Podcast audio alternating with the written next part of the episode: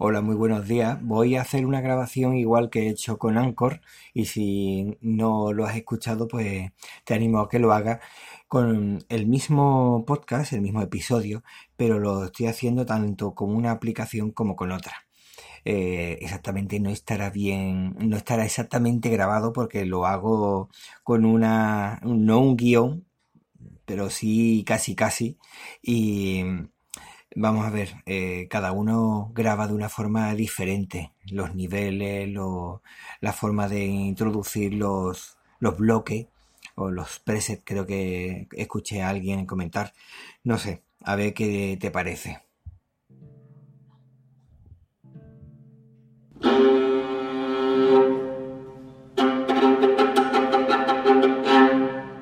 Bueno, ser radical no es ser extremista. Del mismo modo que ser anarquista no es hacer lo que te venga en gana.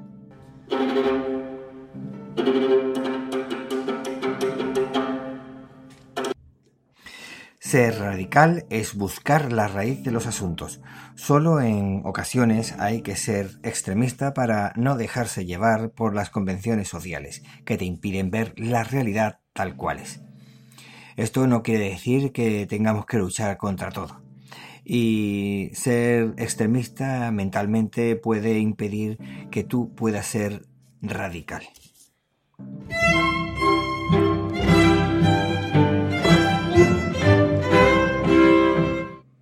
Muy buenos días, soy Víctor Gabriel grabando desde Málaga y te doy la bienvenida a El Diario de Argifonte, un podcast que no se publica cada día y en el que comparto ideas, reflexiones y experiencias contigo. Hoy es miércoles 19 de febrero de 2020.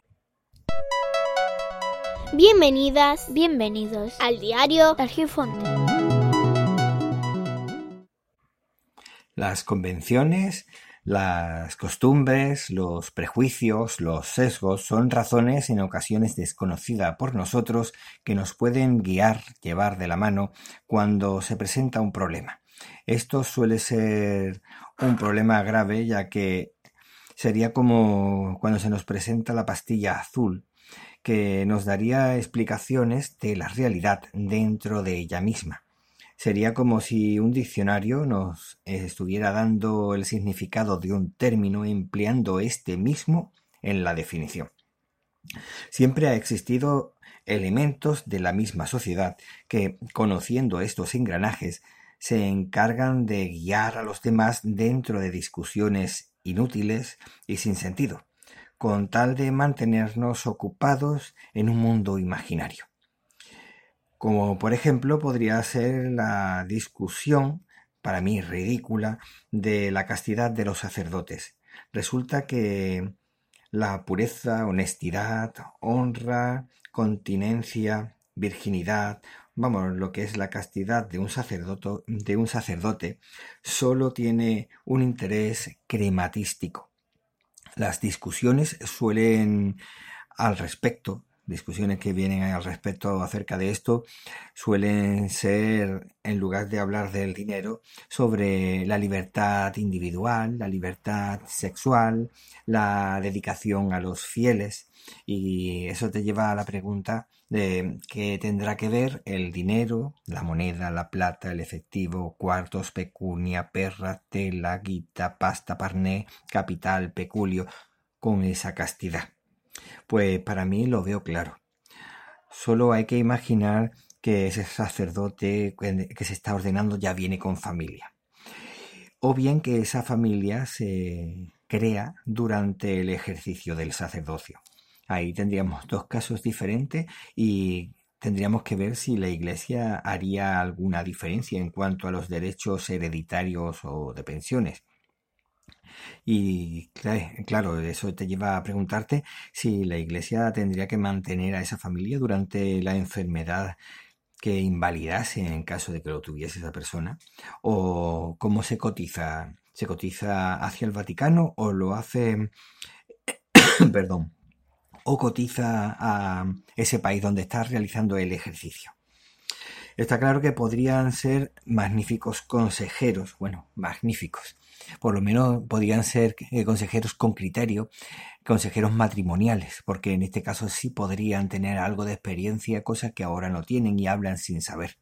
Del mismo modo que podrían hablar también de cómo ser padre, o por lo menos tendrían experiencia al respecto, otra cosa que pudieran ser buenos padres, igual que buenos esposos, no lo sé. La cosa es que también podrían preguntarse eh, al respecto de la herencia. Esa persona cuando fallece, eh, ¿qué ocurriría con esa herencia? Porque esto, este, precisamente este tema, el tema de la herencia, es una de las cosas que forzaron a la iglesia a que los sacerdotes y los religiosos eh, se dedicaran en cuerpo y alma a la iglesia y rechazaran el contacto físico con otras personas. Eso sí, las otras personas, los que lo mandaban, no. Para de esa forma todo se heredara directamente a la iglesia y costó muchos siglos que se instaurara la castidad. De manera que, claro, la pregunta es, ¿qué ocurriría en el caso de tener familiares? Por eso a mí me extrañaría mucho que permitiesen tener familias o quizás se llegaría a lo que se llega en algunos países donde la familia del pastor tiene que preocuparse de la rentabilidad de esa iglesia. No lo sé.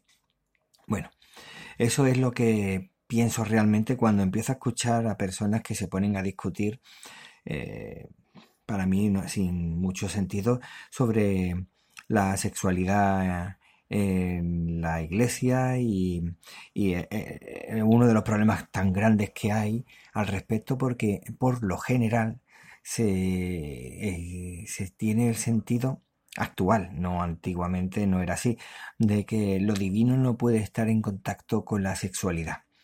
Y claro, ahí hay un grave problema y es los ojos con los que se ve y no los míos, sino los de esas personas que consideran que es sucio la sexualidad. Claro, ese es un problema mental de, de aquellos que ven y no de aquellos de los que lo hablan. La cuestión es por qué hay que dividir, por qué hay que separar la sexualidad, que es una parte normal y corriente de, del ser humano, de la divinidad, que aunque sea una invención mental, al fin y al cabo también es algo humano. Y bueno, ¿qué ocurriría? Yo creo que al final realmente nos están derivando a pensar cosas que no son. Es decir, vamos a hablar sobre eh, la castidad porque de esa forma esas personas se pueden dedicar en cuerpo y alma, como he dicho antes, a los ferigreses, pero resulta que realmente eh, nos están haciendo mirar para otro lado porque el problema, como he dicho, es de interés climatístico. Bueno, eh, he dicho que no tenía un guion y he tenido que escribir algunas cosas porque no quería que se me olvidara todo lo que he hablado en el otro, en el otro podcast, como he comentado. Ya veré cómo suena y si tienes alguna sugerencia, pues te lo agradezco porque no sé, no termino de, de pillar. Me siento cómodo en momentos y en otros momentos no me siento tan cómodo. Bueno, Venga, pues con esto yo creo que ya he terminado. Te agradezco muchísimo el tiempo que has dedicado a escucharme, que la verdad es que para mí es muy importante. Y ya sabes que el tiempo vuela y por lo tanto apresúrate despacio. Y el diario de Argifonte se despide por hoy. Podéis encontrar a Víctor Gabriel en Twitter como Hermes-Gabriel, Telegram, Mastodon o Hapsila como Hermes Gabriel. Muchas gracias y nos vemos pronto.